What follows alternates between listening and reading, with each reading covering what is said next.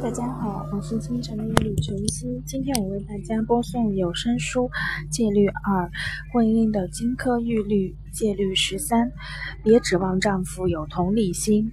有时候你身体不舒服，很想从丈夫那儿得到几句宽慰，可他可倒好像漠不关心。你是否因此感到失望？你向他抱怨后，是否又追悔莫及？很多。女性都有这种感觉，我们都是过来人，想给你提供些建议，免得你再次失望。说来有些可笑，但你真的不用把男人缺乏同情心这件事看得太认真了。你或许觉得他很可恶，不懂得体谅，他真的不是故意的，他甚至对此不以为然。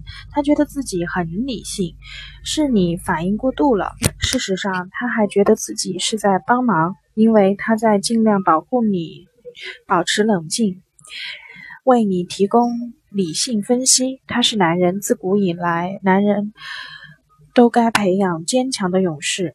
男儿有泪不轻弹，他们也不能过多的抱怨，所以才会有像男人一样的去战斗吧。这句话，男人得流感的时候，你不会。给自己的好朋友打电话诉苦，他们只会待在家里，穿着破旧的睡袍看电视，自己默默的承受这一切。相反，女性比较愿意倾诉，她们把自己的事告诉认识的人，甚至在超市排队时还会跟陌生人说什么时候来例假这样的私密事。女性因分享疾病痛楚而变成闺蜜，胃痉挛实在太难受了。男性因分享成功而变得铁哥们儿，可以事业上成功，如你拿下了一个客户，也可以是体育比赛上。的得分，如洋基队赢了，我们听不到女性朋友都抱怨丈夫冷酷无情。我们的一位朋友罗黎对我们讲述了他的经历。有一次，他去洗牙之前吃了点东西，搞得胃很难受，他恶心，结果在洗牙时不小心吐在牙医助手的身上。从诊所回家的路上，她打电话给丈夫，告诉他刚刚发生的事。结果，丈夫的第一句话是：“他可真倒霉。”那个牙医助手比起自己的妻子，他好像更关心那位助手。过了一会儿，他才问妻子感觉怎么样。一位名叫帕利帕特利夏的朋友连夜给我们打电话诉苦。她在吃晚饭的时候告诉丈夫自己得了偏头痛。结果丈夫只是轻描淡写的说：“没事，很快就会好的，很快就好。”这位名叫马吉的女性痛经很严重，每次来例假的前三天几乎都无法动弹。来例假的那几天里，她只能躺在床上。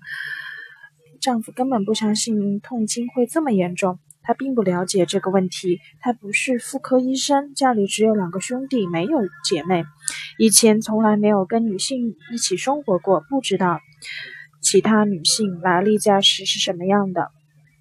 他总觉得妻子痛经有些小题大做，没有在意。我咨询过专家了，他们说痛经没什么事儿的。最近他居然这样对我说。玛利亚是一家杂志社的撰稿人，平时在办公，顺便照顾家里。有一次，她马上就要交一篇重要的急稿，不巧的是那天保姆正好请假，她只好拿了一些零食和玩具，把四岁大的儿子搁在一边，然后疯狂的采访写稿。她兢兢战战的不让儿子靠近，生怕把苹果汁洒在电脑上，毁掉了她正在写的稿子。丈夫下班回来问她。今天过得怎么样？他说过得很揪心。保姆突然请假，又要交一篇急稿，好吧，你不过把事情都摆平了吗？对吗？她漫不经心地说道。这位女企业家向丈夫抱怨，自己成天没日没夜的工作，而最近不太顺利。